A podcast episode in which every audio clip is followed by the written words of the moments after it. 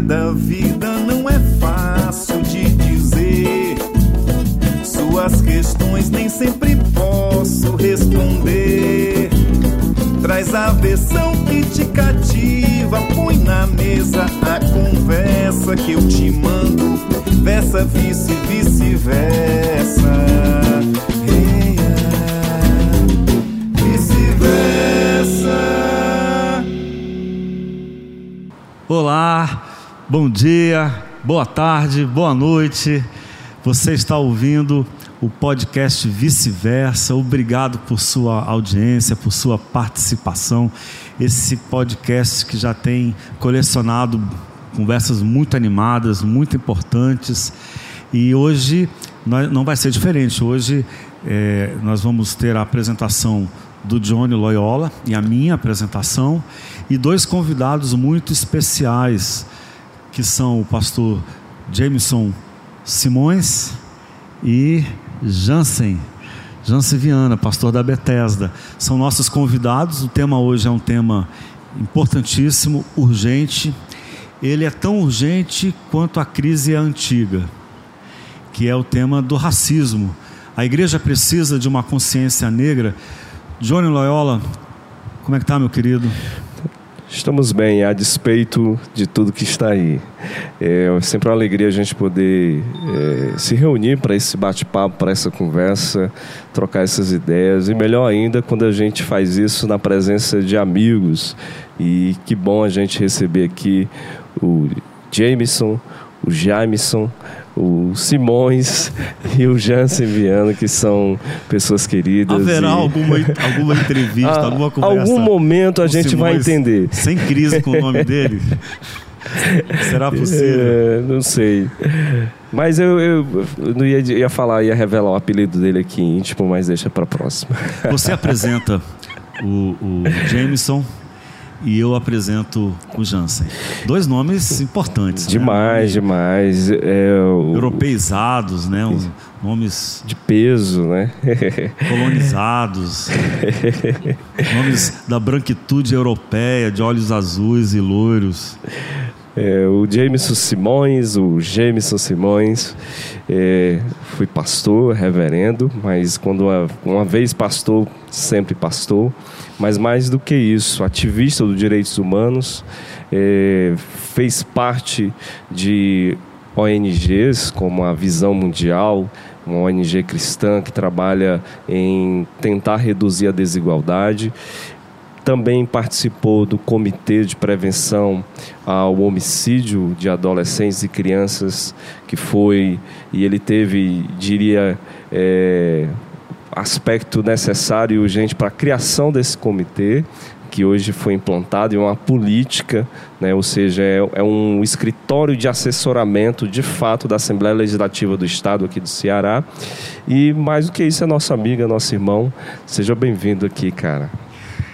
Então, gente, vocês que estão escutando aí a gente, vocês perceberam aí a generosidade né, do Johnny, né, do Elenar de convidar aqui. Eu sou um grande bagunçador, cara. Eu acho que estou aqui na nessa existência para pensar e, e para bagunçar mesmo, né? A gente estava aqui conversando antes.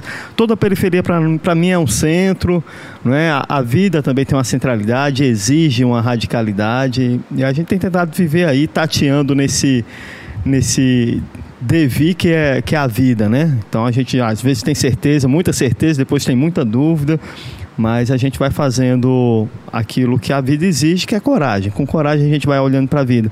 E a minha santa mãezinha me deu esse nome, cara, e sempre vai ter crise, bicho. Ninguém acerta meu nome. Às vezes, quando a minha mãe tá aperreada lá em casa, nem ela acerta meu nome, cara. Então é tranquilo, chama de Simões mesmo, tá tudo de boa, tá entre nós. É, chama de que que você falou? Simões. Simões. Simões? Tá é. Tá bom. Pastor Simões, né? Que, é, que foi o, o, o meu candidato ao Senado Federal nas últimas eleições para o Senado. A candidatura negra mais votada do estado do Ceará, bicho. É, coisa boa. É coisa isso. Boa demais. Com seu voto. É, então. Jamison, você é, é mestrando hoje na, na UFC. É, mestrando em Sociologia em sociologia. Sociologia. Você está pesquisando o quê? Eu sei que essa pergunta é sempre complicada. Eu não vou perguntar qual, qual, é o objeto da sua pesquisa, qual é o tema, porque eu sei que isso é sempre um negócio, é um sofrimento. Mas qual, você está pesquisando o quê, amigo? Cara, eu estou pesquisando o recrutamento de crianças pelas facções no Ceará.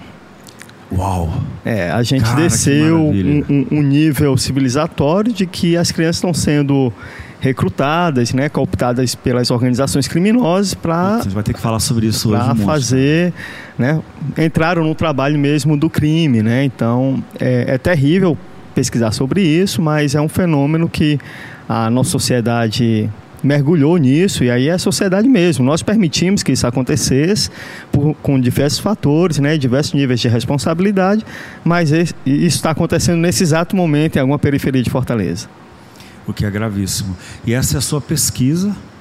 Você pesquisa é, com, com, Você tem um, algum referencial teórico em especial? Ah, cara, aí eu. Vários, né? É, Já vários, escolheu? mas tem um, tem um cara que. Ah, ele tem uma metodologia sobre. É, a metodologia dele é de andar e ver. Né? Daqui a pouco eu vou lembrar o nome do cara. Porque quando pergunta assim. Eu, mas a, a ideia dele é interessante. É como se fosse uma etnografia, uhum. mas ele se preocupa com o que desde que você ande, o deslocamento, o que é que você percebe no deslocamento e o que é que você vê. Então isso tem me ajudado a registrar né, as andanças nas periferias e o olhar, né? Como é que você percebe. A gente estava falando da Eliane Brum aqui nos bastidores antes uhum. de começar a gravação. E, e, a Eliane Brum, ela tem essa proposta, né? E ela inclusive escreveu um dos livros dela foi Os Olhos da Rua ela tem essa ideia de ouvir. Ela se mudou para Altamira, ela é uma gaúcha, né? classe média, uma mulher é, é, é, branca, da elite, da classe média é, gaúcha. Ela se mudou para Altamira, é, é, na Amazônia, justamente na Amazônia brasileira, justamente para conviver e para ouvir e para ver de perto é, a, a, vida hoje dos que sofrem por conta de toda a devastação, de toda é, do desmatamento, da exploração é, que acontece na, na, na região amazônica. É, então eu, eu, acho que é isso. A gente que tem a experiência, né, a possibilidade de transitar, a gente precisa registrar isso, né? No, no, evidentemente que com método e tal. Eu acho que a questão weberiana também de, de como é que o, o as, ação social, né? Como é que isso acontece? Como é que as pessoas se agrupam? Tem, será que existe um tipo físico, um tipo ideal de, de recrutamento, de recrutador? E qual é a criança ideal para o crime? Será que existe? Né? Então tem que, há que se pensar sobre isso enquanto se caminha, né? Então ah, eu tô, tô focado nisso na, na pesquisa e os relatos são terríveis, né? Eu, eu, eu acho que esse vai ser meu último mergulho ah, na, no submundo, né? Então não tenho mais quase 45. Eu quero falar da, na próxima coisa sobre as flores, os peixes de Fortaleza, é as árvores, as árvores raras que a gente tem, o baobá do passeio público. né? vou, vou pensar em alguma coisa nesse Meu sentido. Meu amigo, você hoje é funcionário da Assembleia Legislativa do Ceará? Não, a, a gente rompeu o vínculo. Eu trabalhava no comitê pela prevenção a aos homicídios e à violência contra crianças e adolescentes. A gente rompeu o vínculo. Hoje eu sou pesquisador mesmo, né? Então me estou me ah, dedicando é, só ao mestrado é, é e à pesquisa. Não, estou sem bolsa. É um pesquisador. Sou um pesquisador raiz nas mesmo. Nas mãos de Jeová, é? a providência de cada dia. Até porque acabaram com muitas das bolsas. Tinha, quando, eu, quando eu entrei ali no programa, tinha bolsa sobrando. Agora está faltando, né? Bolsa Meu faltando. amigo, que privilégio ter você aqui com a gente. Vai ser muito Massa. boa a nossa conversa. Bom demais. O, o, o Jansen Viana, ele é pastor há uns 30 anos. É quase isso. Perto de 30 anos. É, nem sempre a questão negra foi uma pauta para você. Eu estou aqui supondo, pelo que eu conheço de você, você já foi um pregador pentecostal, um pastor pentecostal é, é, embranquecido, né? É, colonizado não diria a serviço, assim, a serviço, a serviço é, de algumas pautas neopentecostais. E hoje você é um pastor é, é, ativista pela causa negra.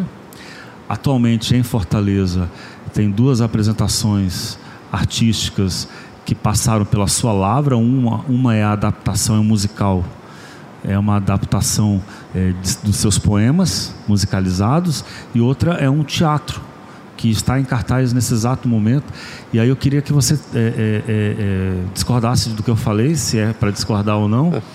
É, o que foi que aconteceu e, e fale um pouco dessas, dessas É, primeiro, é, cumprimentar, acontecimentos artísticos. cumprimentar vocês aqui, as pessoas que nos escutam.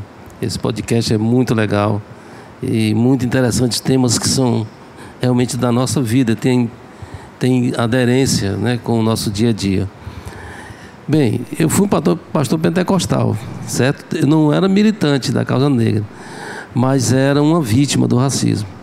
Então, Aquelas, tem as, as Sempre más fui. línguas, as más línguas falam que você é, arrebanhou multidões rodando o disco ao contrário, apavorando o povo. Foi, foi. Eu, neopentecostal. eu tenho esse Você ouvia a passado. voz do diabo no disco da Xuxa, Eu, lari, eu- eu tenho esse passado, eu não posso negar. Você se arrepende disso, meu irmão? Apavorei muita gente, fiz muita gente quebrar disco. Você fez a minha mulher, que era adolescente naquela época, eu queria dizer isso pra você, ela botou o dedo na sua cara, ela quebrou o disco do Rebaião, macho.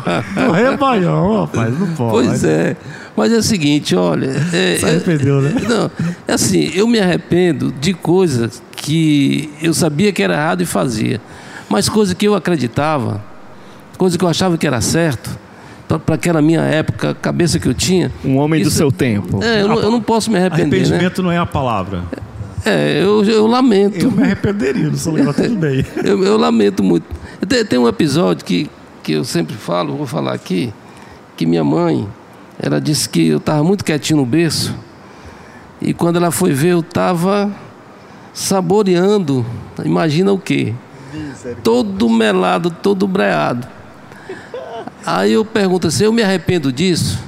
Eu não tenho condição de me arrepender de coisas com a cabeça que eu tinha de bebê. Né?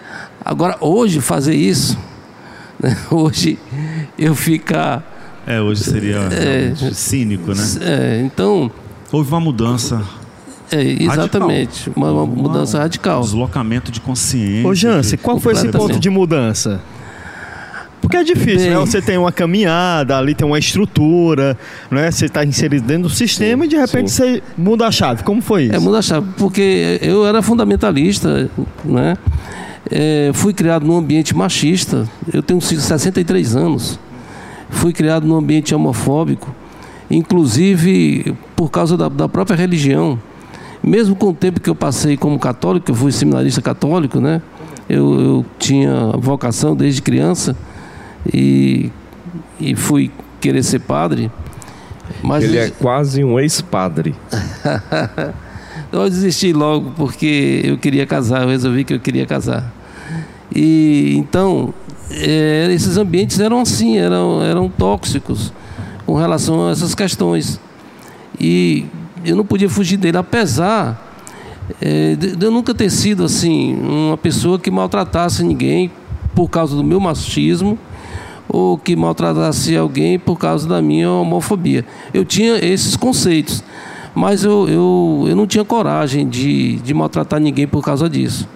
né? então, uma coisa é você praticar, né, ofender, magoar pessoas, e outra coisa é mesmo assim você se entender dentro dos conceitos machistas, misóginos, tudo isso que eu fui criado. Então, é, foi um rompimento que eu acho que foi natural.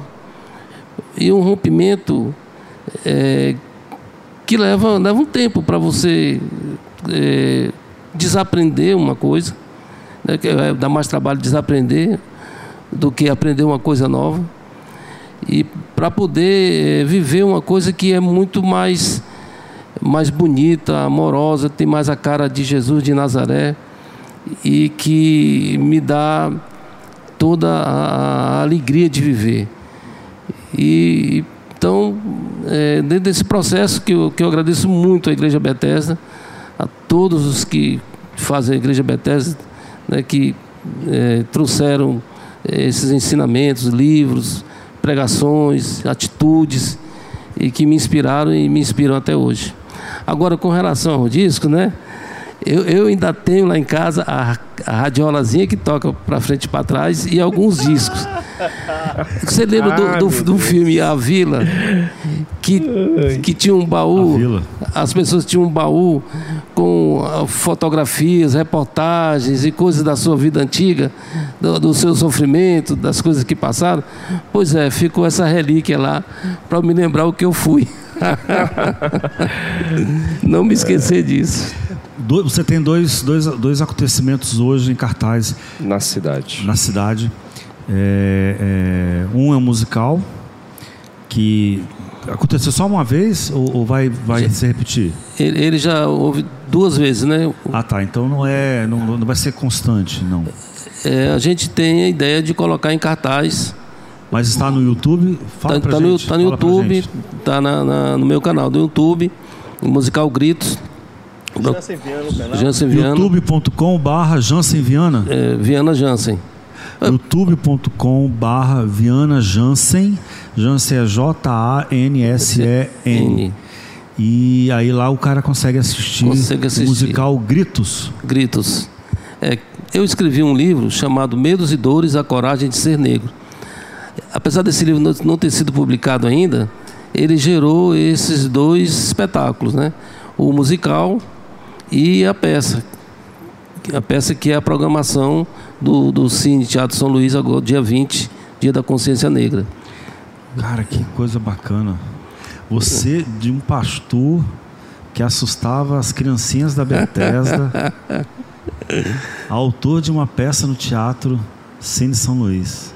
Não é fantástico que Deus faz na vida de um homem, rapaz? Mas Glória tem a milagres. que- A gente, Milagre. a- milagre acontece, mas a gente dá um duro danado, né, Jansen? Dá- É, é complicado. É, dá um duro danado pra acontecer, bicho. Mas eu acho que esse é o, o poder e a beleza do, do evangelho. Uma vez eu tava no presídio, eu fui diretor ali no, no Instituto Penal Militar no momento da crise de 2015, 2016. E aí um cara chegou pra mim e disse, olha, o que eu acho fantástico na religião cristã é isso. E o cara era guarda lá da, da guariteiro, né? O cara que fica na guarita do presídio. Ele disse, quando o cara está na, na religião cristã, principalmente entre os crentes, ele tem a, a possibilidade de zerar a vida. E eu nunca tinha olhado por esse, por esse prisma, né? Mas é, de fato acontece. O cara tá ali, tem uma vida pregressa, não é? De desamor, de desatenção, de irresponsabilidades, e de repente o cara vira, vira a chave e, meu irmão, o cara engrena outra vida, né? Muda, inclusive esteticamente, que é importante. Estava conversando agora com um menino que saiu Que é uma grandeza da força do Evangelho, né? Sim. O Evangelho tem esse apelo, né? Esse apelo de mudança de vida, né? E mudança radical. Chega a ser bonito quando o cara tem uma história de vida horrorosa e ele, e ele eh, se propõe a viver uma nova vida. Isso tem na comunidade evangélica é, é admirado, né? É. Isso é uma coisa curiosa porque É porque muda por dentro, É. nos conceitos, nos valores. Sim, sim.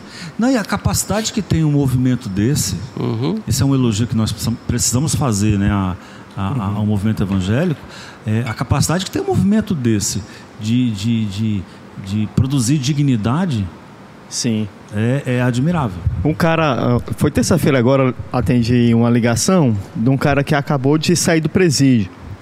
E aí ele disse, irmão, tô na fé e tal, nova vida e tal. E eu, meu irmão, que massa. E a gente engrenou ali um papo. E aí, no final, ele perguntou assim, irmão, você sabe, né, que muda tudo. E eu queria, inclusive, mudar a minha forma de vestir. Então, se você tiver roupa social, eu quero, porque aí é, faz parte da minha Sim, nova sim. identidade. E eu acho que também tem, tem esse, esse lance da, da, dos evangélicos, né? Que, enfim, a gente tem todos os problemas do mundo, né? Treta com o evangélico eu tenho mil fitas. Mas tem uma, uma coisa que garante, porque a- até a identidade estética do indivíduo muda. Né? E, e nesse caso, uma mudança muito melhor. A sociedade toda ganha com o cara né, que abandona o crime, né, que abandona a violência e parte para uma vida de- dedicada à fé. Né? A gente pode questionar o proselitismo, pode questionar várias, question várias coisas que, que são para questionar mesmo. Mas essa mudança, essa capacidade de redirecionar a vida, eu acho fantástica. É, e tão importante também, é assim, não só essas mudanças que são muito visíveis quando uma pessoa está na marginalidade e passa então a ter uma vida é, decente, mas como uma pessoa como eu, né, que nunca fui de, de marginalidade, nunca tive esse problema. O tal. milagre na sua vida foi pequeno, Jans? Não, mas aí é que eu quero, que eu quero enfatizar esse milagre. Uhum.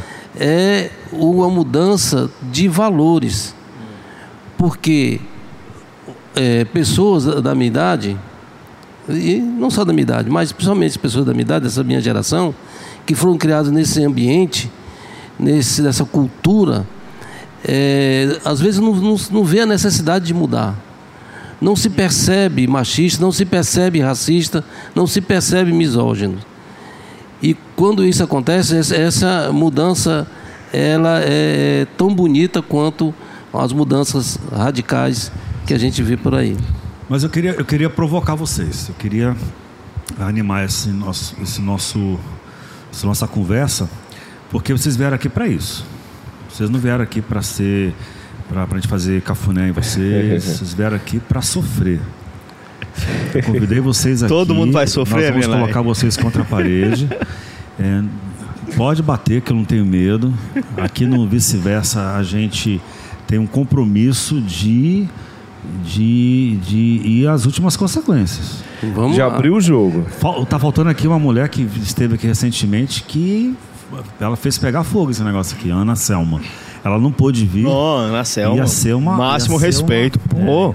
É, ia ser uma festa aqui hoje. Uhum. Mas um dia a gente vai conseguir se encontrar todos nós. Você quer falar, né, Pode vir, não. Tô dizendo que pode, a gente. Pode, é... pode vir que. Não, porque que a gente tá fervendo aqui. É, então. É igual a música do. É o seguinte, cara. Erasmo e Roberto. É, é... Para que consciência negra? Né? Todo dia é dia da consciência negra, algumas pessoas falam. Todo dia é dia de ter. Nós temos que ter consciência humana. Os caras falam por aí. Eu estou provocando vocês. Só de falar, eu tô com raiva. Só de falar isso, eu estou querendo dar no pé da orelha de, de, de alguém. Mas é, é, é, a consciência humana não é maior do que a consciência negra? A igreja precisa de consciência negra, é, Jameson e Jansen. Cara, a igreja já tem uma consciência racial. A igreja tem uma consciência racial e essa consciência racial que a igreja tem, ela é branca. Não é? A gente está chegando próximo do Natal e você já, tão, já sabe como é que é montado o presépio.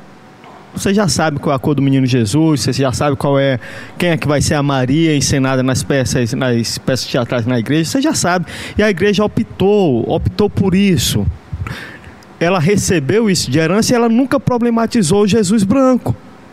Então a igreja, ela é branca. E ela se acomodou nisso e está muito massa para ela. Só que nunca foi um ponto pacífico dentro da igreja. Nunca foi. Isso sempre foi questionado. Quem, quem tem dúvida que está escutando a gente acha que, que foi ponto pacífico, escuta Ronilson Pacheco, que é um dos grandes teólogos que nós produzimos com muita qualidade no Brasil e problematiza isso. Ronilson. Não é? Inclusive teve aqui na Beteja, trazido aqui para pensar sobre isso. Então a igreja sempre se acomodou como branca. Agora a gente chega e diz assim, olha... Por que, que, por que, que a igreja... É, é, ela, é claro que eu fiz essa introdução para provocar uhum. vocês. Eu estou colocando aqui na, na roda aquilo que está sendo dito por aí, uhum. nas redes sociais. É, o movimento evangélico, na sua maioria, pensa assim, né? É, e, e, o que traduz o, o, conservadorismo brasileiro hoje. A negação né, da, da, da, das questões, dos protestos das minorias é uma forma de conservadorismo, uma forma de, de, de perpetuação da opressão. Né? Mas por uhum. que, que essa igreja ela, ela se tornou branca e qual o problema dela ser branca? Pronto o problema dela ser branca, vou começar de trás para frente. É que ela não é branca, na verdade, né? É. O problema que dela ser branca é porque demonstra a influência da colonização europeia e do coloniza, colonialismo americano dentro da igreja evangélica. Então, nós pentecostais, eu coloco nós porque eu fui criado dentro da, da, da igreja pentecostal, da, da Assembleia de Deus. Né? Cara, a gente nega o avivamento, o avivamento na rua Azusa, que foi um avivamento dentro de, não é, da, da, de um espaço negro. Negro. não é? E você não fala. Não fala sobre isso. Fala da influência americana, da igreja batista americana. Quem eram os batistas americanos, bicho? Se não um, branco, um bando de um bando de gente branca, racista, não é? escravagista, apoiadores da Ku Klux Klan e que inventaram uma interpretação do evangelho que veio para cá, para uma igreja tupiniquim, mestiça, e aí a gente precisa admitir o, o, o, branco, que se acha branco brasileiro, ele precisa admitir que ele é um mestiço. Né? E que não há lugar para ele fora do Brasil. Então aqui a igreja precisa lidar com essas questões. E aí, veja, hierarquicamente, você que está aqui escutando a gente, olhe para quem ocupa o púlpito da igreja. Quem ocupa os espaços de poder da igreja? São corpos negros, mulheres negras chegam nesse lugar, homens negros chegam nesse lugar, ou ainda ou a gente ainda brinca com o pecado da simonia, não é? Quem tem mais grana banca os cargos. Como é isso? A gente precisa encarar essas questões, porque essas questões são estruturantes do racismo dentro da igreja brasileira. Né? Então, a igreja que optou, né, que recebeu a herança branca, acolheu essa herança e nunca problematizou.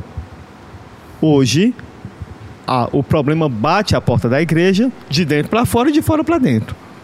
É, nossos ancestrais, eu falo isso porque minha bisavó era africana, eu conheci, ela morreu com 115 anos, conheci quando era criança. Eles foram trazidos para cá e viveram 400 anos de escravidão. E nesse processo, nos obrigaram a acreditar no cristianismo europeu colonizado e não e nos negaram espaço. Eu estou falando nós como africanos, né? É, de viver a própria espiritualidade. E ainda hoje a comunidade negra aqui no Brasil sofre por causa disso. Os terreiros são invadidos, os espaços de culto de matriz africana são destruídos, são demonizados, figura que não existe nas religiões de matriz africana. É, e quando se fala para dentro das igrejas cristãs, evangélicas, católicas, isso que você estava comentando sobre quem ocupa esses espaços, quem define o que é doutrina, quem define a teologia, era toda, toda é, num pensamento europeu, branco ou do Estado, pode falar de alguma coisa americana, dos Estados Unidos, mas que é uma raiz só. Então, é, todo o racismo estrutural que a nossa sociedade vive, ela repercute dentro do espaço religioso, dentro das comunidades religiosas.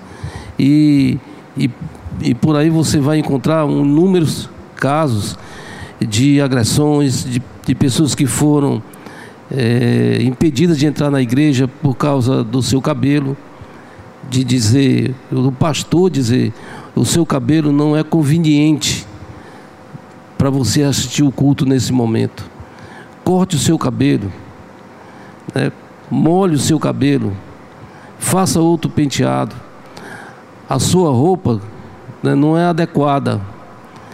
E, e, qualquer outra situação que identifique a, a negritude, ela é, é capaz de, de nos colocar em situações terríveis de racismo. E a gente pode, alguém pode dizer assim, ah, isso não existe hoje em dia. Existe. Existe e muito. É, eu fiquei assim.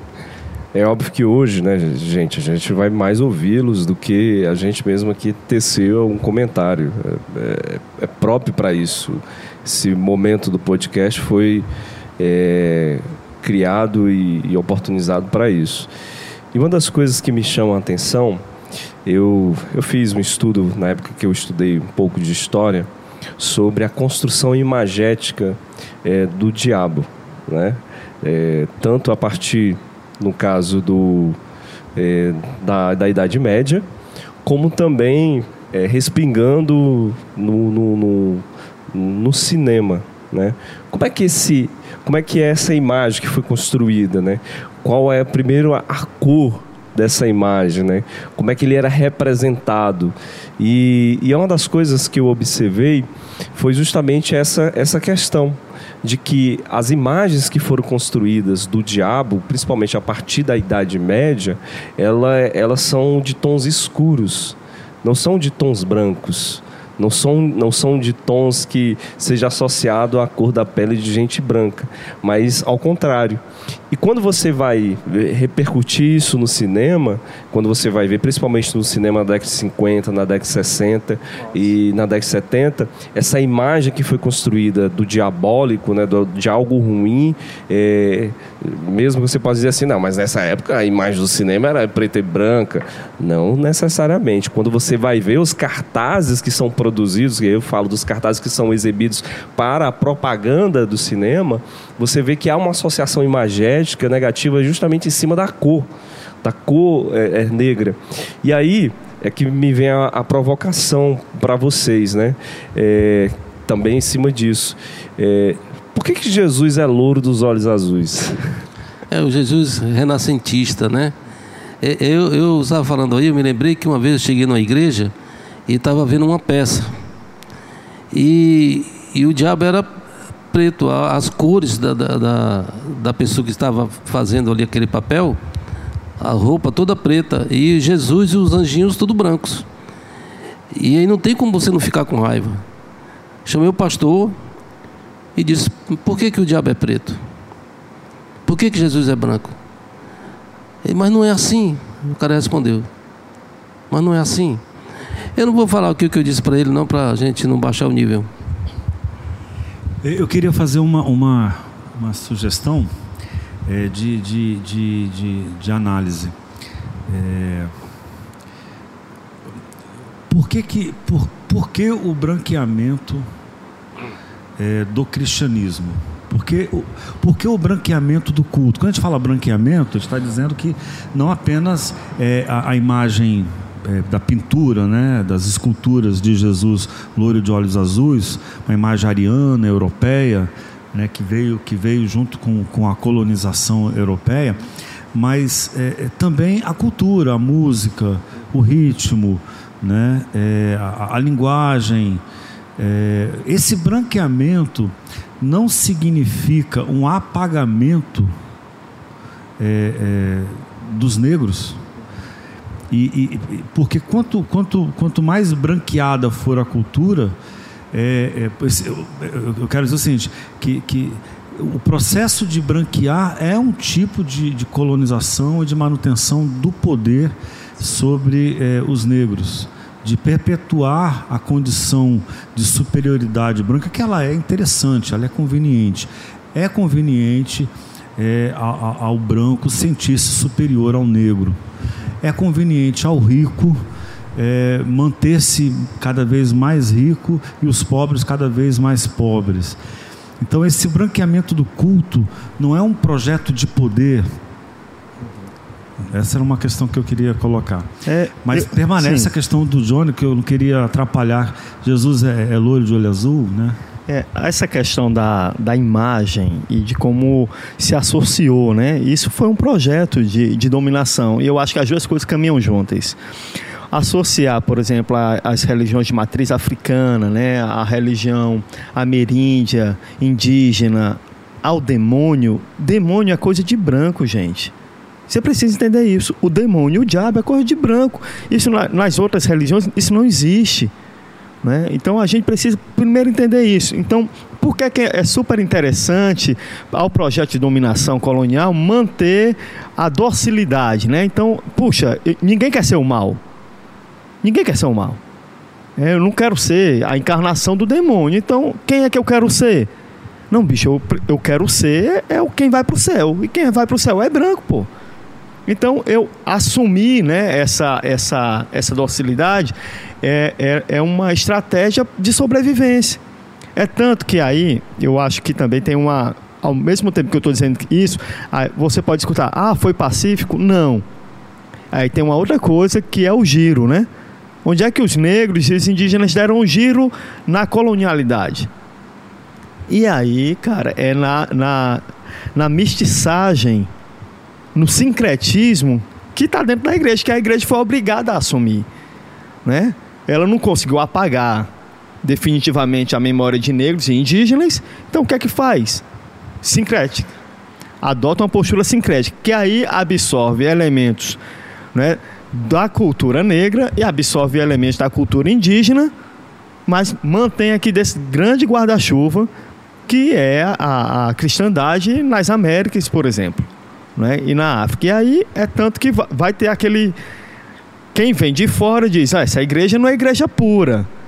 Né? Por quê? Porque está miscigenada, porque está sincrética. Essa é uma estratégia. Eu tive a oportunidade de, de estar agora nos Anacés, na festa do Da de São? Gonçalo. Ah, festa de São Gonçalo. Só que era da farinha, aquela É. que você me convidou. E, e ela, ela faz um, um- faz toda a dança a São Gonçalo, reverenciando São Gonçalo, mas de costa para o santo. Então há, há estudiosos que olham e dizem, olha, o, o que é que, que os indígenas fizeram? Ao mesmo tempo que ele dança em referência ao santo, ele distrata o santo porque fica de costa. De costa para o altar e de costa para o santo. Né? Isso não é comum nas danças de reverência ao santo. Então, o que é que está dizendo? Tem elementos, não foi pacífico isso. E os negros e indígenas encontraram um jeito ali de manter as suas raízes ao mesmo tempo que precisavam e foram forçados a viver sobre a égide da branquitude. Então, essa construção imagética, no momento que ela chega com a força colonial e diz: você precisa se embranquecer.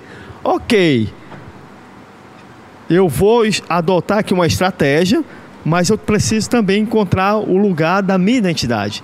E o Brasil é feito assim.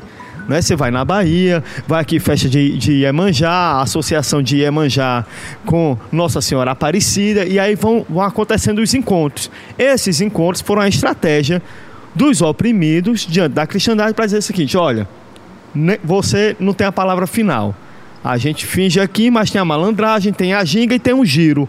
E nesse giro, a gente encontrou sobrevivência, chegamos aqui hoje, né, com a capacidade de questionamento instalada suficientemente para dizer e para denunciar esse projeto de branquitude. Então, essa questão da, da imagem foi construída assim, mas não foi consenso, não foi pacífico e houve resistência. Só que a resistência foi muito mais estratégica, muito mais inteligente, não é? Porque houve o apagamento das línguas, né, dos idiomas nativos, não é? a proibição de reunião, não é, de- proibição de de, celebração de culto, mas né?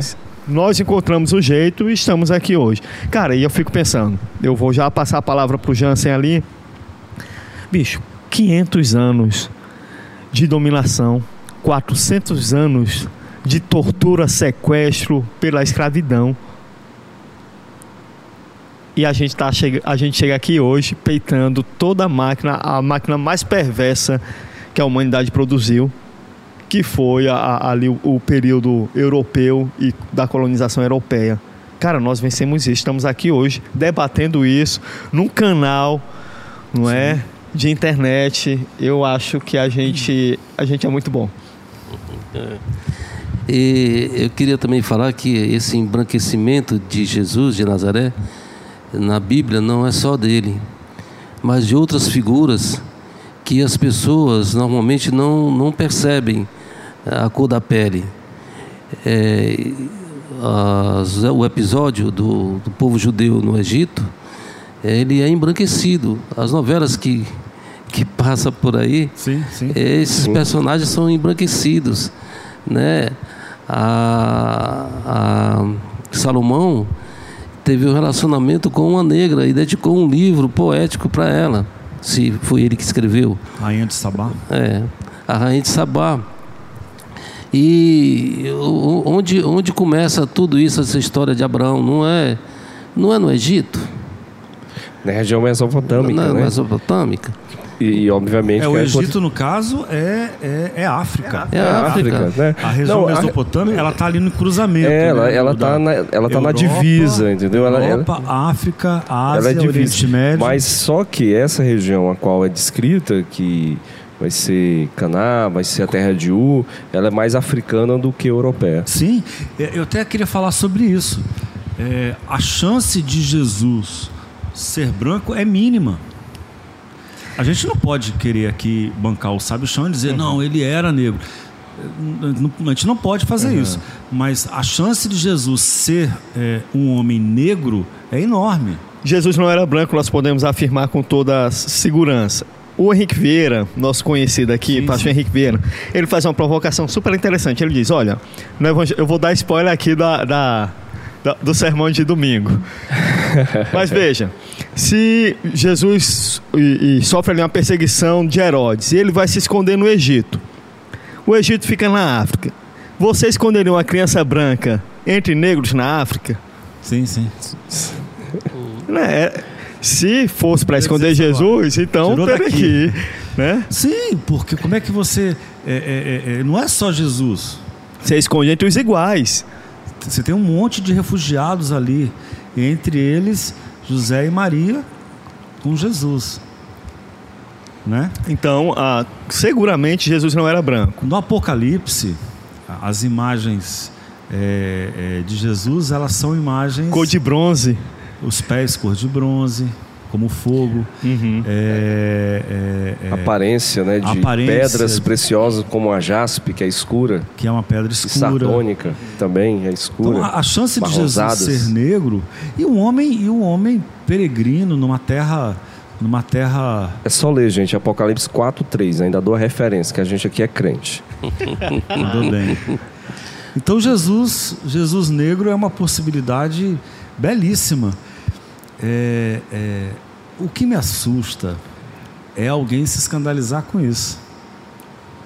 Não, não pode. Não pode Jesus ser negro. Não, não consegue conceber isso. E não consegue ver nenhum negro na Bíblia. Simão Sirineu. Simão Sirineu. É, como é que vai imaginar ele sendo branco? Sim, sim. Né, o, o eunuco. Não, mas, mas eles são chamados de eunuco etíope. Bicho, é negro, negro. o cara era é. da Etiópia, bicho. O cara era Isso. da Etiópia. E a pessoa não conseguia enxergar. Eu, não, eu, e, e é um problema é geográfico, assim, a nossa outra, geográfica é, é terrível. Como é que há esse encontro? Em que local há esse encontro? Uhum. Né? E por que, que não, não se assusta? Né? Por que, que eles não, não, não ficam perplexos com essa possibilidade de haver esse encontro? Uhum. Se havia essa, essa disparidade, podemos dizer, étnica? Havia. Né? É, a gente precisa é, não apenas e aí eu vou usar a expressão da, da Ana Selma aqui, esse debate é muito a cara dela também, porque é uma mulher negra, de uma potência feminina e, e de um feminismo que, que é necessário, que é, além da gente fazer uma buscar um outro olhar acerca da interpretação bíblica, a gente precisa, na construção desse olhar, se despir, inclusive, dessas imagens é, da branquitude, né?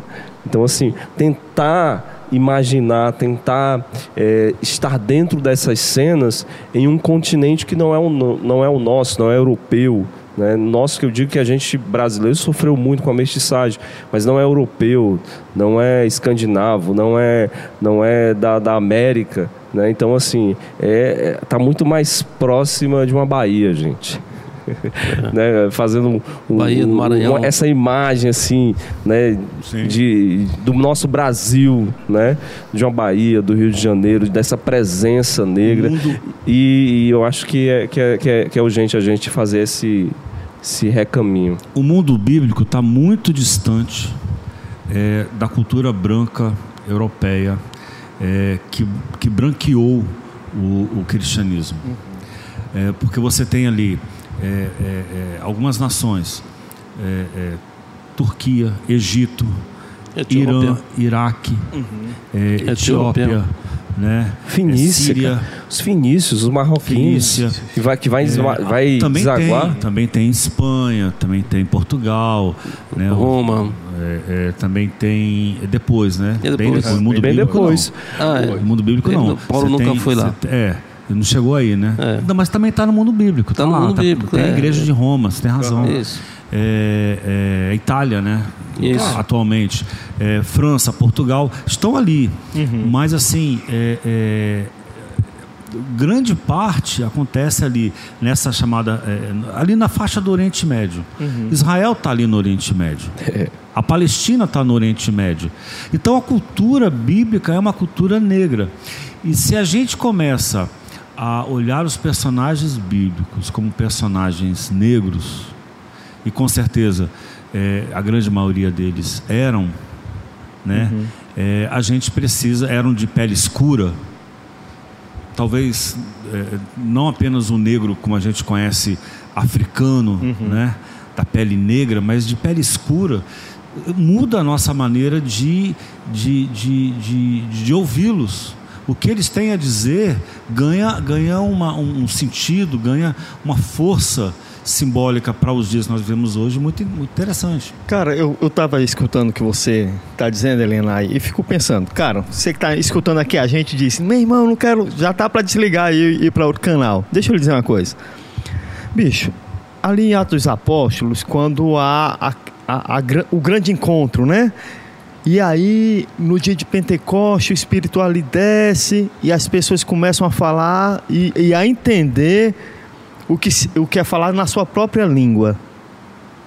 Aquele episódio me, me convida a um encontro com outras, com outros povos, que eu acho aquilo incrível.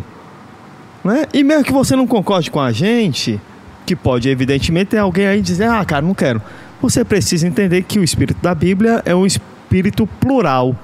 Sim. Fala a cada um de forma que a pessoa entenda na sua língua materna. Esse é o milagre de Pentecostes. Cara, não é você falar outra língua, é cada um ouvir na sua própria Ouvir, língua. cara, ouvir o outro Isso. é um grande lugar de encontro. O, então, o que, o, que deve, o que deveria ser a igreja cristã brasileira é esse lugar de encontro sabe? Encontro do, do, de todos os povos, encontro de suas religiões e ouvindo falar sobre Deus de forma que ele entenda. Eu acho que a gente ainda não conseguiu uma igreja brasileira e estamos longe, parece, porque o, o, racismo ele prende a gente na, ele prende a igreja e a igreja não, não se vê outra possibilidade senão branca. E essa é a miséria da igreja, porque não se abre para o plural e nega, inclusive, a sua herança apostólica. Né? Continuar com uma igreja branca é negar a herança apostólica, cara. E negar também a eficácia do Espírito de fazer-se entender em outras línguas, em outras linguagens, que não seja a europeia, branca. Mas, mas Simões, cara, é muito útil o racismo. O racismo hoje ele, ele, quem tem as rédeas do racismo hoje é o capitalismo. O racismo hoje, é, ele está para além, talvez sempre esteve, né? mas assim, eu diria que hoje mais do que nunca nessa, nessa, nesse, nesse mundo monetarizado, financeirizado, né? do, empreendedor, do empreendedor, empreendedorismo, esse, esse é, é, é útil porque é, um negro com dignidade, uma negra com dignidade, é, é, é, é de difícil dominação. É aquilo que o Foucault é, é, tornou, tornou tão conhecido e tão evidente quando ele fez é, o estudo dos poderes que ele chamou disciplinares, né? a escola, a prisão, a igreja, né? É, de tornar os corpos, os corpos dóceis e úteis. Úteis para quê? Para a indústria, para o trabalho é, rentável, úteis para ser explorado pelo capitalismo. Quanto menos questionamento, quanto menos liberdade, quanto menos, menos, quanto menos pluralização, quanto mais é, quadriculado for, cada um no seu quadradinho, homogeneizado, massificado e as diferenças todas apagadas, é mais fácil manipular e submeter as pessoas é, a, a, a, aos interesses do capital. Então a igreja, quando, quando nega a sua, a sua herança negra, ela está perdendo a capacidade de libertar a humanidade ela está perdendo a capacidade de produzir gente livre, gente remida e lavada pelo sangue do Cordeiro. É o que acontece com a igreja. É, você perguntou inicialmente: a igreja precisa de uma consciência negra? É, precisa. Precisa porque as implicações do racismo só sabe mesmo quem sente. Só sabe mesmo quem passa. Porque alguém pode dizer assim, mas dentro da minha igreja não tem racismo. Eu nunca vi ninguém ser maltratado dentro da minha igreja, lá na periferia ou lá não sei aonde, por causa de racismo. Talvez você não tenha visto dentro da igreja. Mas você já viu a sua igreja combater o racismo? Porque se não acontece dentro da sua comunidade de fé, pode ficar certo que acontece muito do lado de fora. E se, e se não se combate, se a igreja não assume esse papel, né, é, nós não estamos vivendo o, verdadeiro cristianismo, aquilo que Jesus é, viveu, lutou, ensinou e, e considerou discípulo quem fizesse assim. A gente perde força profética, né? Porque esse é o nosso papel. O papel da igreja, um dos papéis da igreja, não é apenas ser sacerdotal, no sentido de cumprir os ritos, no sentido de cumprir uma agenda litúrgica, mas ela precisa ser esse é, é essa voz né? inclusive justamente dando voz àqueles e aquelas que são é, numa tentativa de ser calados e caladas, como os negros, como, como as minorias também, LGBTQI+, como as mulheres, né? Então tudo isso eu acho que se a gente não faz isso, se a, se a igreja ela não consegue ser promotora e promover né, o, esse, essa conversa, essa discussão, esse debate, essa reflexão, ela perde a sua força profética.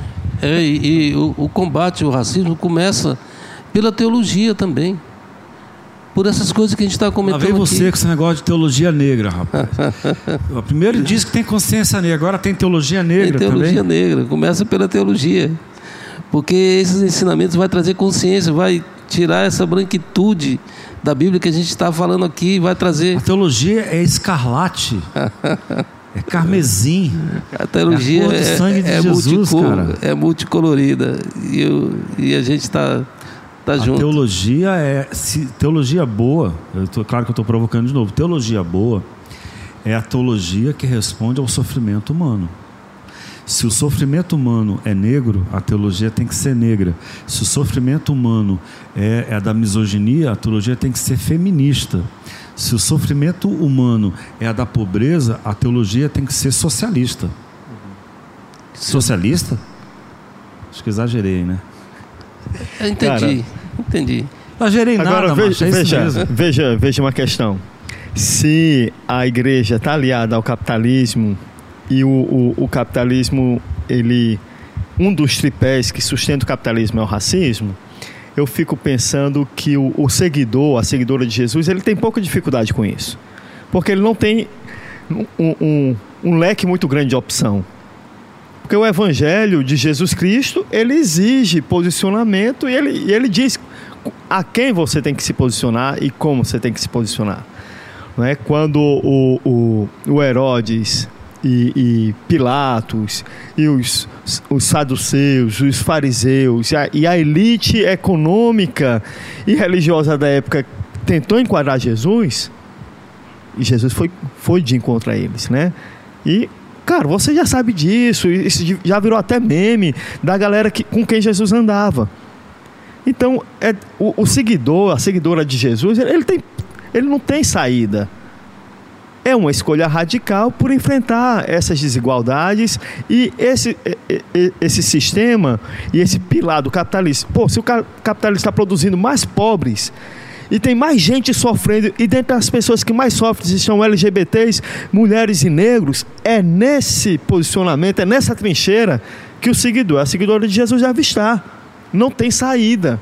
O seguidor e a seguidora de Jesus, ele, ele não tem outra opção né? E aí o segmento de Jesus exige isso, essa radicalidade.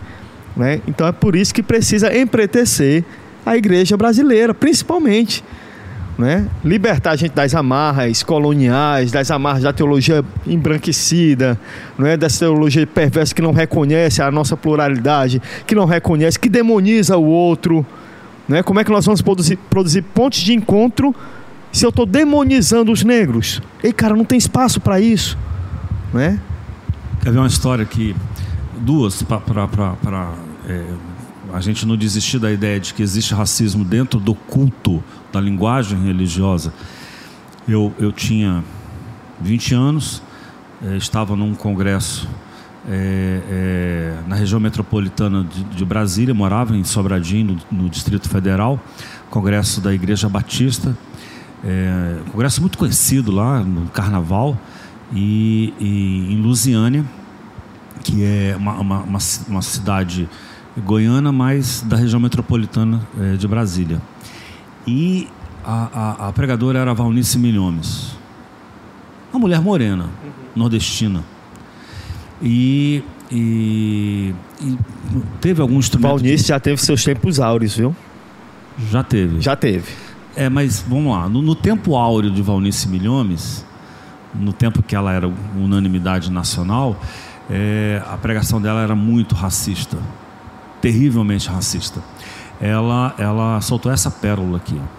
Houve algum instrumento de percussão, ela quando assumiu o púlpito, ela mandou parar tudo, falou assim: ou vocês tiram esses instrumentos do palco, ou eu não continuo.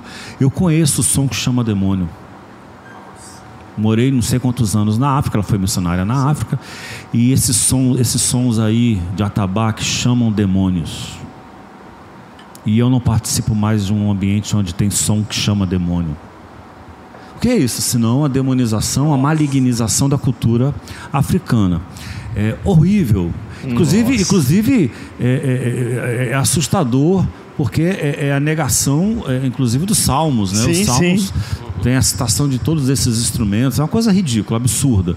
E não existe som que chama demônio, uhum. né? É, é, é, som, que, som que chama demônio é, é, é, o som do metal, né? Da, da grana. Conta bancária. Né? da, da, da registrada. Não tem mais nenhum desses sons, rapaz. Acabou tudo. tudo agora é digital. Mas assim, não existe o som que chama demônio. É o som outra... do pregão da bolsa. É, eu fui criado cantando. Meu coração era preto. É da minha época, não. esqueci agora o resto. Mas, mas aí depois, porque o pessoal reagiu, tá, aí passou a ser meu coração era sujo, mas a, originalmente era o coração era preto. O, o, o, livro sem, sem, sem palavras. O livro sem palavras, o pecado é preto. O pecado é preto. Hoje é cinza, eu acho. Então essa essa essa é, essa, o pessoal não abandona, o pessoal não abandona a ideia, né? Crescimento do mal, né? E, e, e, o branqueamento da santidade e da pureza é um projeto de poder. Por que, que ele é um projeto capitalista e a igreja passa a servir ao projeto capitalista? Porque quanto mais inferiorizado, quanto mais é, docilizado, quanto mais sufocado e oprimido é o negro, que também é pobre na história, o racismo uhum. manteve os negros subjugados, sim, mão sim. de obra barata é, mão de obra fácil, quanto mais subjugado, quanto mais é, é, é, é oprimido é o, é o negro, mais ele serve ao interesse capitalista da mão de obra barata. um negro subjugado, um negro é, um pobre. A, a, a, pobreza brasileira é negra. o presídio brasileiro é negro, né? É, é, as casas que cuidam de jovens infratores é negra. Sim. Né? É, portanto, manter os negros pobres com essa, essa, essa mística do racismo, com a estrutura é, mística do racismo, é muito lucrativo. Muito lucrativo. Por que, que eu vou é mexer com isso? É conveniente, é bom que continue sendo malignizado. Uhum. Ou malignizada a cultura negra. É, é interessante, é, há uma ligação muito forte, concordo com a questão do racismo, da pobreza, mas é um aspecto que eu queria comentar aqui, Sim. que às vezes é, a gente não tem muito conhecimento. É, meu pai, ele teve uma época que ele tinha muito dinheiro e frequentava aqui a classe A da sociedade aqui de Fortaleza na década dos anos 50, começo dos anos 60. Ele era industrial. Então ele frequentava esses clubes do Diário, Náutico. Onde estava essa galera aí? Mas ele era negro. O que acontece? Assim, você está aqui, mas você não é daqui. Entende? Ele ficava lá, mas ele não tinha amigos lá. Era tolerado, tolerado pela grana que tinha. Tolerado pela grana que tinha. Você está aqui por uma situação, mas você não é daqui, esse lugar não é seu. Né? E meu pai foi uma pessoa que sofreu muito por causa disso. Muito. Né? De todos os ambientes, eu não vou contar aqui a história dele toda, que é difícil. E se as pessoas percebessem o mal que faz o racismo, o que dói. Né?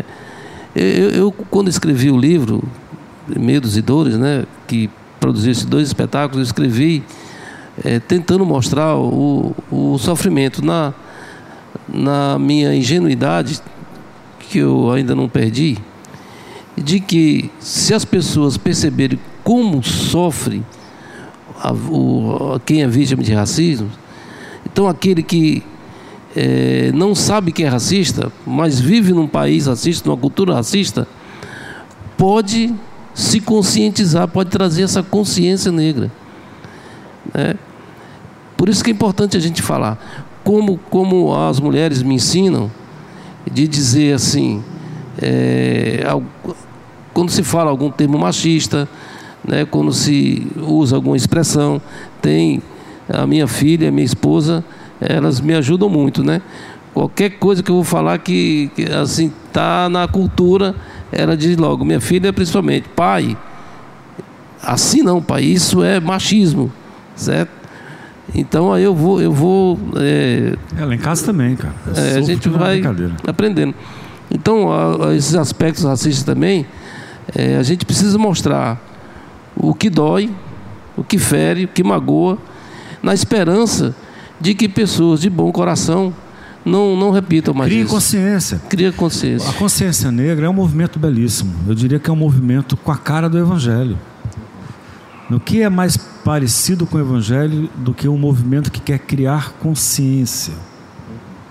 E não é a consciência é, é, no sentido é, é, é, é de, de, ser puro, né, de ser santo, né, moralista. É a consciência da realidade, a consciência do sofrimento.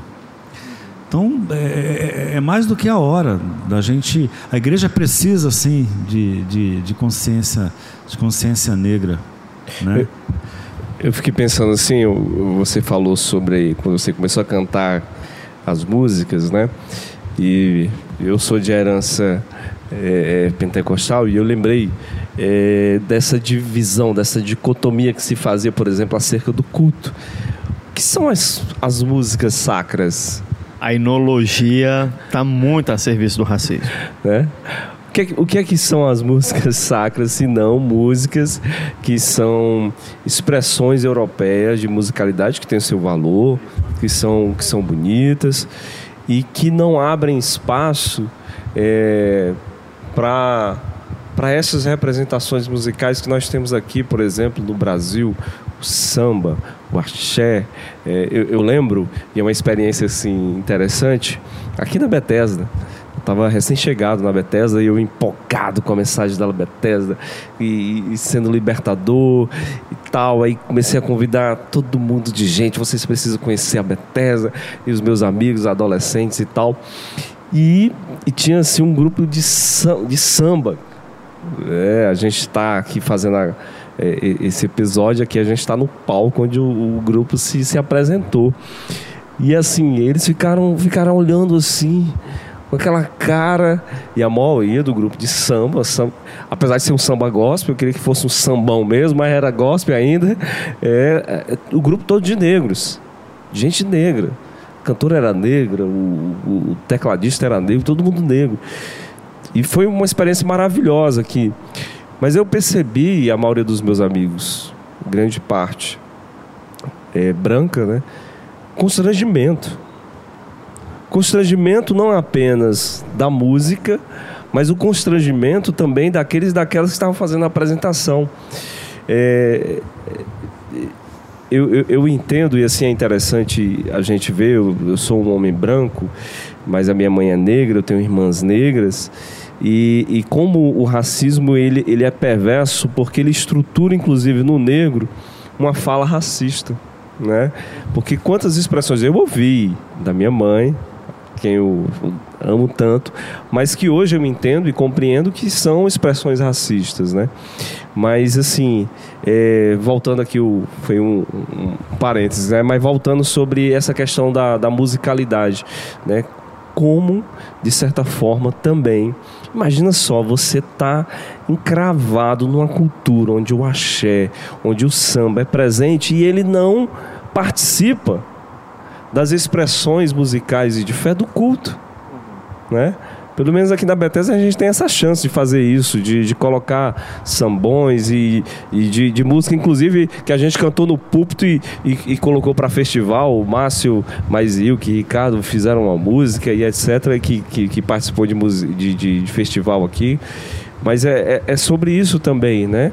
De que parece que é, esse apagamento de todas as possibilidades que, que possam vir a surgir à tona, inclusive nessa dicotomia, né? O que é parece que é sagrado pertence apenas ao que é branco. Né? É, eu fico pensando nessa história da, da, da, musicalidade. Por exemplo, hoje qualquer igreja tem um carrom, né? Para fazer a percussão. Mas não se permite um atabaque. Uhum. Né?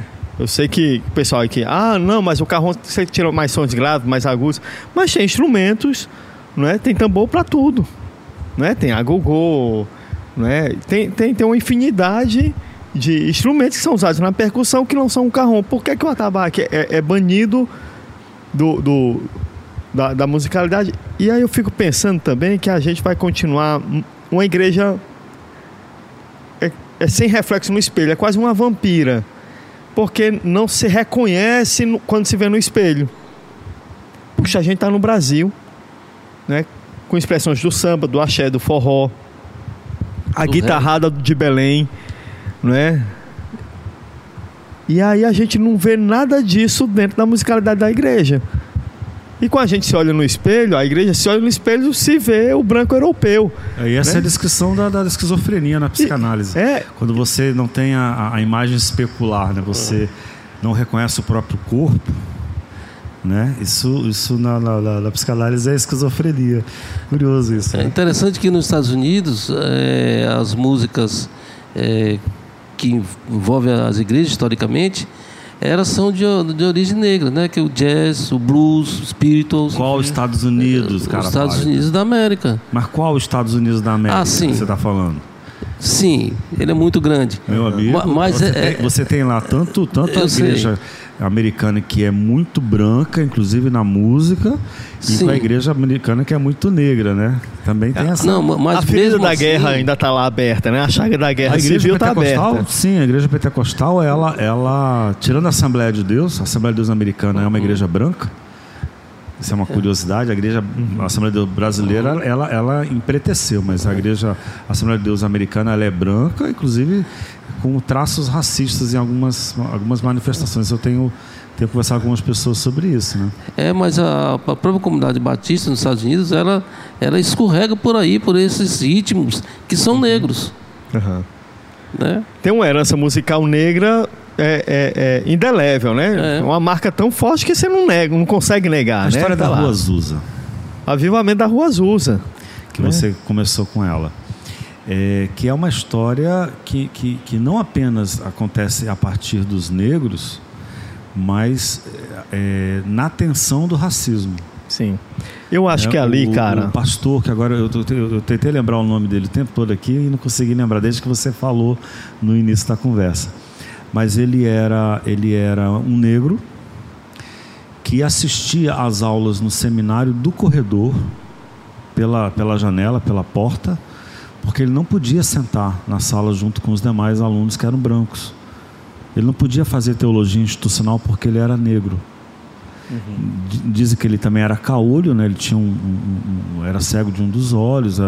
E, e, e, acontece num lugar que já tinha sido uma igreja metodista, na rua Azusa, e depois tinha sido um, um depósito, um armazém. Era um, era um lugar deteriorado, precário, era, eram os pobres que iam para lá. Quando acontece o movimento do espírito, é um movimento muito negro, uhum. inclusive com manifestações de êxtase bem da cultura africana, como Pronto. O, o giro, né? A gira, É, a gira, A gira. que, que é. a- a- eu vou falar um negócio que o pessoal vai se tremer todo dia que eu vi agora. A pomba gira é, uma, é, uma, é uma referência à dança. De, da- quem recebe a entidade dança, né? girando no corpo, em êxtase. No movimento pentecostal originário, a gira faz parte. Né? É, é, é isso que eu Antes acho de que... você, sim, é só para Rapaz, É, chama William- O Jameson tá eu falando aqui sozinho. William Seymour. Ah, William Seymour. William Seymour, que é o- obrigado, que é o obrigado. pastor. É isso. Johnny também é cultura. Mas, enfim, quando eu olho, evidentemente que eu estou olhando, sei lá quantos anos para frente, né? Mais de, de 100 anos para frente. Mas quando eu, eu olho e interpreto o avivamento da Rua Azul, eu, eu vejo esse encontro da religião de matriz africana, dos elementos da religião matriz africana, do êxtase, da dança, da música, e com o encontro com o, o, o, o evangelho de matriz pentecostal quando acontece esse encontro, porque as pessoas têm uma, uma, uma ideia, elas têm uma herança de espiritualidade que ela não se apaga. Sim. Né? Quando você escuta o tambor, quando escuto o tambor, eu, eu já me ligo. Porque o tambor chama. Ele chama quem? Chama a minha ancestralidade. Chama a minha memória afetiva. Vou contar uma história bem rapidinho. Meu pai é um. Enfim, foi pastor mais de 30 anos na, na Assembleia de Deus e tal, lá no Bom Jardim. E o meu vizinho, três casas depois da gente, tinha um terreiro de macumba. Era terreiro de macumba que a gente chamava naquele tempo no Bom Jardim. Sim. E o cara tava lá, o Jurandir tocando, pá, pá, o tambor, ele, a Mônica e tal, o filho dele. Quando terminava, a gente ia brincar com a Mônica e com o Marcos. Porque na rua ali, ei, não tinha crença, a rua não tem crença. A rua é nós. Então a gente se encontrava ali pra brincar. E anos 80 ali, muita fome. A gente era muito pobre, mas dividia o, o pouco que tinha. Então quando o Jurandir não tinha comida em casa, meu pai dizia: Ei, pega isso aqui, Vai lá na casa do Jurandir e entregue. Eu nunca vi meu pai praguejando o, o, o, o Jurandir, nunca vi meu pai maldizendo, dizendo que ele era do demônio. Não, a gente tinha uma relação muito fraterna. Então eu não tive, por mais que a igreja seja racista, o meu pai não, não enfrentava, porque era um homem negro também. E, enfim, e nesse, nesse sistema eu nunca vi meu pai odiar o Jurandir ou dizer alguma coisa. Não, nós éramos ali vizinhos e tinha uma relação muito fraterna. Quando eu olho o avivamento da Rua Azusa, eu fico me lembrando das reuniões na casa do Jurandir. E muito possivelmente, se a gente tivesse apertado mais um pouquinho, eu teria tido essa experiência dentro do terreiro. Porque não, não, é, porque essa, essa herança da espiritualidade, ela lhe acompanha. Lhe acompanha. Quando o evangelho, a, a, a teologia cristã pentecostal encontrou aquelas pessoas, aquelas pessoas tinham uma forma de expressar no corpo a sua fé que o, o, a teologia europeia não consegue entender. Porque a teologia europeia dissociou o corpo É uma da teologia expressão de cerebral. fé. Cerebral, racional, cartesiana. cartesiano. É isso. Exatamente. Não é? E teologia, meu povo, a gente faz é no corpo. E o corpo é central. O corpo é central para a teologia. Vamos falar sobre isso mais. Vamos, vamos, vamos, vamos, vamos esticar. Eu queria que você falasse mais sobre isso. Sobre é, é, o legado que a negritude trouxe à fé cristã de origem europeia e americana é, na dimensão corporal, na dimensão afetiva. Do Porque- sentimento, você sente a fé. É diferente. Exatamente. É diferente. Sim. A teologia branca europeia, ela racionaliza a fé. Você pega qualquer mãe da periferia, ela sente a fé, é diferente. Ela sente, e sente aonde? Sente no corpo. Sem corpo, meu povo, não tem fé. Porque fé não é um fenômeno racional. O- a fé, ela perpassa, ela adentra o corpo, ela se manifesta, é por isso que a pessoa pula, ela dança, quando ela tá feliz, ela tá, mas quando ela tá triste, ela bota o corpo no chão, ela treme, porque sente. Sem Tem- o corpo não tem expressão de fé para nós. Tem algumas realidades, eu acho que a fé passa também por isso. Tem algumas realidades que não tem conceito. Não tem palavra. Você arruma uma palavra para ela, mas ela não diz tudo. Você precisa do cheiro para acessar aquela realidade. Você precisa da música, você precisa é, do contato, Do tato, né? da imagem, tátil. Da roupa. né? Então, por exemplo, da roupa, é, é, do ritmo, da dança, o, o- o- a experiência da amamentação. Tem, tem, tem ali uma, uma, uma, uma força, um, um aprendizado, uma, uma, uma, uma experiência é, é, é, é, sensitiva, né? que é, nenhuma expressão conceitual dá conta. Acolhimento. A comida nos nossos cultos, a comida, qual é o papel da comida nos nossos Sim, cultos? sim. Exatamente, você come uma, o gosto do pão, né?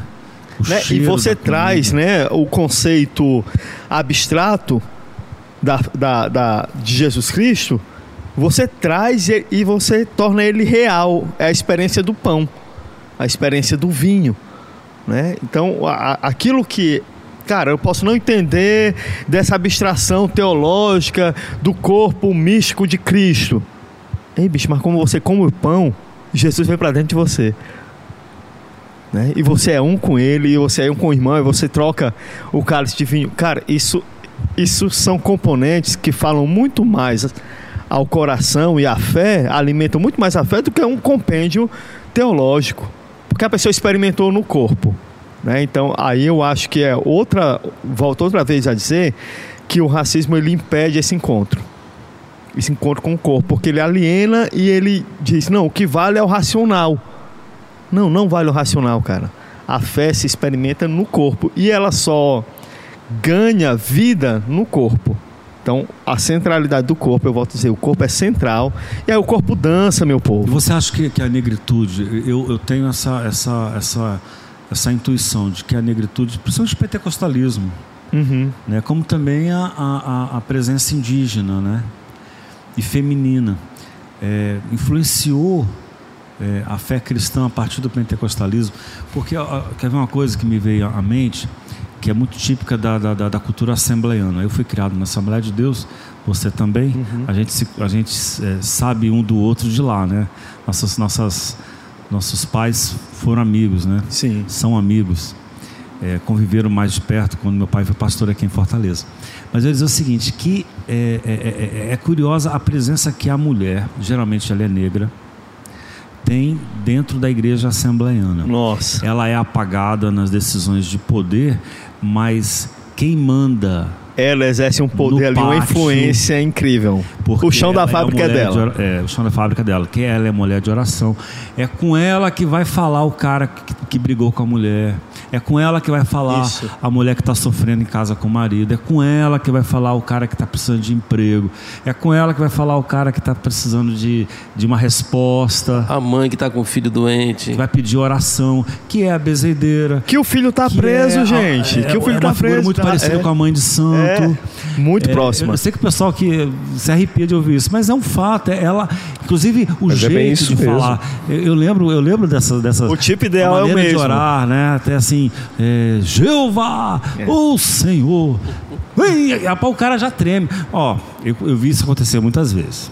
O pastor tá ali, dando ordem, disciplinando todo mundo. Aí a irmã começa. "Ei, Senhor, ei, não sei o quê", começa a falar em língua estranha. E já fica de pé. Meu amigo, é o seguinte: o pastor se senta. Calado. Ele se senta, porque ele sabe que é quando ela abrir a boca, meu amigo, ela vai falar e vai mexer, e ela põe o dedo na cara do pastor, na cara dos poderosos, vai se consertar com seu Deus, e não sei o que, e tal, e dá recado. Rapaz, isso é bom demais, cara. Isso veio com a negritude, ou não? Sim. Pode. Não, eu vivi isso, tudo, tudo isso também. Eu fui da Assembleia de Deus também. Aqui tá um monte de assembleiano. Então eu acho que essa essa contribuição ela, ela está é um presente. Como todo presente, ele precisa ser aceito, né? Então os negros e as negras que constroem esse país, construíram tudo, estão ofertando à igreja evangélica um presente, né? Convidando a igreja evangélica a sair do lugar estéril que é esse cristianismo branco e dizer o seguinte, olha, nós temos outra, outra, outra forma mais plural, mais justa, fraterna, não é, de experimentar a fé, de viver essa fé. Então, as mulheres, por exemplo, quando você está numa comunidade pentecostal, que as mulheres dançam e dançam mesmo, não há ninguém que chegue ali e diga assim: ei, não pode fazer isso. Aquele espaço é delas. Não é? a, a irmã que é, é, a líder do, do, do círculo, círculo de, oração. de oração. Meu irmão, não há no mundo, não há no mundo quem chegue e diga a ela como ela deve conduzir, conduzir o, o círculo de oração. De oração. Sem contar o jardim de oração que ela abre ali a casinha dela, o casebrezinho dela. Quantas eu não já fui ali no Bom Jardim, não é? Mulheres paupérrimas, mas que dizem, irmão, hoje nós vamos fazer o almoço. Tem uma irmãzinha lá no Alto da Paz, paupérrima, paupérrima. E ela alimenta todos os dias de 70 pessoas a 100 pessoas. Olha que, que bacana, que lindo. Ela não tem onde acolher as pessoas na casa. Então ela fez assim uma latada na frente da casa. E ela, ela disse: fez o quê? Uma latada, é um esticadinho, puxadinho, puxadinho. um puxadinho, uma varandinha. E ela disse: Jeová vai mandar a comida hoje. E ela senta e espera. Ô, oh, glória! E as pessoas vão lá doando, é, irmã, trouxe aqui um quilo. E aí eu fui lá, eu já escutava falar sobre ela. Mas, meu irmão, vou, vou subir o morro. Eu vou olhar esse, esse negócio de perto. Eu cheguei lá e fiquei sentado. 9 horas da manhã eu cheguei lá, no meio do sol. Conheci ali os meninos, fiquei ali perto. Ela, irmão, vai almoçar hoje. Eu, amém. Cara, começa a chegar as pessoas, porque conhecem o trabalho dela e tal. Bicho, meio-dia, tinha lá arroz, era tudo misturado, arroz, frango, pedaço de carne, não sei o quê, um caldeirão e começou a formar uma fila. Tudo que era de marginal, marginal de pessoas que vivem à margem, como a Bethesda já faz ali no, no, no, no Serve Luz. O sopão sim. da Bethesda no Serve Luz. Quem é que vai lá pro sopão? Sim, sim. Mulheres trans. Sim. Não é? Que se prostituem. As pessoas que não têm saída, quem não tem saída vai comer na igreja, bicho. Vai comer na mão dessas pessoas que se importam. Não é? Então é isso. Então, a, a, a, quando a gente fala que a igreja precisa de uma consciência negra, é porque a igreja precisa saber da beleza que é servir. Amém. Não é? Precisa saber da beleza que é servir, plural. Dois, dois pontos de vista. O, o ponto de vista político, do protesto, da crítica, e agora mostrando como que é, há um caminho bonito, Tem caminho, gente. E esse caminho é bonito. Feito. Ele é bonito, é empolgante. Cara, vá ali na Bethesda no, no Serve Luz. É o Marcos que ainda está lá? Não, não infelizmente não. Ele, é. ele, ele, foi embora para Minas Gerais. Olha aí, Emília também é terra boa. É Mas tá lá, cara, o, o, o, sopão. Vá lá olhar como é. Vá lá no Alto da Paz, na casa da irmãzinha. Não é? Quem lá fé, não é? Acreditando. Ei, mas elas servem a uma fé que vai de encontro ao corpo. Ela não está interessada no pão espiritual, porra nenhuma. O pão espiritual é a comida que ela bota na barriga das Amém. pessoas. Isso aí. Há um, há um, outro aspecto, dois aspectos também da, da cultura africana, do, das comunidades de fé africana, que, que eu acho muito bonito e muito forte, que é a questão comunitária, porque a fé de matriz africana é uma fé comunitária e de família. Eles têm um conceito de família. Comunitária em que aspecto, sim, exatamente? Porque, porque ela Afetiva. é repartida, ela, ela, é coletiva, ela parte entre todos. De cria vínculos, de cria vínculos, partilha, partilha né? É, o, o, muitos rituais eles são bem participativos, são pela toda a comunidade. E o aspecto familiar, com essa, é, esse, essa reverência que eles têm aos ancestrais, né, isso traz um vínculo familiar, um respeito, uma comunhão familiar muito mais forte do que dentro das comunidades cristãs. É impressionante. É isso. Bom, eu acho que a nossa, a nossa conversa está chegando no fim. Foi boa demais, mais uma vez. A gente começa assim, devagarinho, vai dando volta. Né? e aí, hoje a gente cumpriu uma promessa antiga de, de, de, fazer a nossa conversa tomando uma cerveja bem gelada. Né? A última foi com um vinho, hoje foi com uma cerveja bem gelada. A gente não tem o hábito de tomar cerveja essa hora do dia, mas o podcast ele foi uma bela ocasião né, de comemoração e, e, e, e da gente de encontro, né? Conversando no boteco. A ideia é essa. É, é, eu lembro de um, de um pastor, quis muito lembrar o nome dele agora, não consegui, um pastor australiano que veio ao Brasil e ele lançou um livro sobre Gálatas e, e falou num congresso desse para pastores. é, numa época muito mais é, é, legalista, uma época mais de costumes mais duros, e, e fizeram muitas perguntas e, e sobre problemas, crises e tal. E falou olha, eu acho que os pastores brasileiros precisam com urgência é, frequentar mais, e aí ele usou a expressão pub, né, um pub, fazer teologia no pub, Está muito pesada a teologia de vocês. Eu achei muito bom. Bom, a nossa ideia aqui é o vice-versa, é uma teologia, é, pegando carona aqui num, num, outro podcast que tem, né? Não é uma teologia de boteco. É a gente conversar nesse ambiente de amizade, fazer nascer pensamentos ideias libertadoras e abençoadoras. Muito obrigado, Jance, pela sua participação. Eu que agradeço, foi muito bom esse bate-papo e muito produtivo. Eu espero que gere muita consciência negra. Ótimo. Jameson, Jamison, Simões. Simões. Simões. Cara, minha mãe, ela vai responder diante de Deus por isso. tem que parar o dia esse bullying, né? Cara, tem, tem. Não é possível. Mas, gente, você que escutou, teve paciência e curiosidade de acompanhar a gente até agora, bicho, eu queria lhe dizer o seguinte: se você é branco, você recebe o privilégio você se beneficia de toda essa estrutura. E aí eu convido você a um papel, que é um papel de se deixar empretecer. Não é, você não vai se tornar preto, mas é de empretecer as lentes pelas quais você olha o mundo e a sua fé. Né? E você que é negro e negra, eu quero lhe convidar, cara, expresse na maior radicalidade que você encontrar a sua, a sua ascendência, né? Porque isso não é Hoje a gente tem, tem mecanismos e ressonância para assumir que a gente é negro e a gente é bonito por isso. A nossa fé não é menor porque a gente é negro, a gente, a nossa capacidade não é menor por isso, né? Pelo contrário, a gente encontra uma razão de viver, uma razão de fé, de experimentar a fé muito mais radical quando a gente assume a nossa negritude, né? Então eu ofereço a você a luta e quero agradecer aqui aos amigos, né? São amigos, são irmãos de caminhada, Elenai, o Johnny que está aqui comigo, o Jance que é meu irmão também. E da gente poder conversar sobre isso, conversar livremente, né? E aí pedir você que acompanhe a gente. O Jansen tem um canal no YouTube, tem os canais da Bethesda, conteúdo relevante, interessante. Então acompanha, bicho, porque tem aí um deserto e tem coisas que vão fazer mal à sua saúde espiritual. Então aproveita, embarca aqui, né? Quando eu quero me alimentar um pouquinho a minha espiritualidade, vem aqui na Bethesda, ou então escuto, teus cultos são transmitidos. Então vem, vem por aqui que aqui dá certo.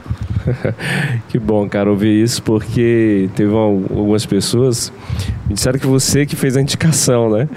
Aí quando a pessoa chega aqui, ah, fulano foi indicado pelo Simões e, e essa pessoa indicou o Simões, a outra pessoa, e aí eu não conheço ninguém, aí demais está aqui.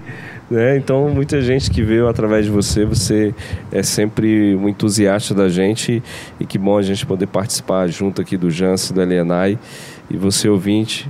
Quando esse episódio estiver nas tuas mãos, não fica só com você, compartilha, divide, reparte. Eu acho que a gente precisa, a gente vive um mundo é, dentro de uma individuação exacerbada, exagerada, que tem feito muito mal. A gente precisa voltar a um senso de comunidade. É, eu tenho, tô, tô, lendo um livro recente aqui do, do, do, do, meu guru, eu brinco que é o meu guru, Byung Chul Han, que fala sobre isso. A gente precisa voltar ao hábito de estarmos é, experimentando o que é de fato ser uma comunidade, uma comunidade, quem sabe de afeto, o vice-versa seja para você. Então, aí eu, eu, vou indicar outro, outro guru para você também, Achille Mbambe. O M. Bambê, né? É, Achille Mbembe. Ah, qual, qual obra você indica? Então, a Necropolítica. Oh. Né? É, Necropolítica é um textinho pequeno, é um artigo dele, livretinho, maravilhoso e, eu diria que é o cerne do pensamento dele, vale muito a pena. Uhum. É isso, gente. Que conversa boa, maravilhoso. A gente tem que repetir essa essa formação aqui mais vezes. Termina aqui o nosso podcast, nosso episódio de hoje a igreja precisa de uma consciência negra e eu espero que você seja muito tenha sido muito abençoado, que você tenha gostado muito e ajude a gente a divulgar esse projeto, que é um projeto bacana, tá bom? É isso. Até a próxima.